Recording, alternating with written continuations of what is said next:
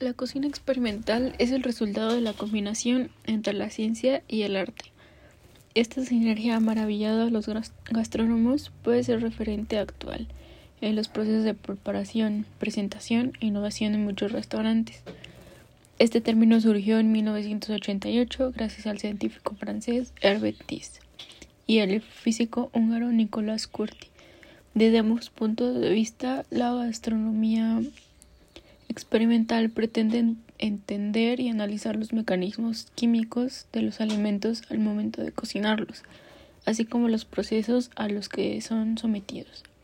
Por tanto, los espacios de la cocina se convierten en un laboratorio donde cada proceso está calculado y medido. Tiene como pilar importante la de construcción. Dicho término se refiere a deshacer analíticamente los elementos de un platillo para presentarlo en distintas texturas. Las preparaciones inspiradas en, platillos tradicionales o de la creatividad de cada cocinero tiene como objetivo que el comensal se lleve toda una experiencia al comer. Los gastrónomos conocedores de esta disciplina están apostando a crear nuevas texturas y nuevas preparaciones. Por, por otro lado, como comensales hay términos que no logran entender y son difíciles de digerir con solo escucharlos.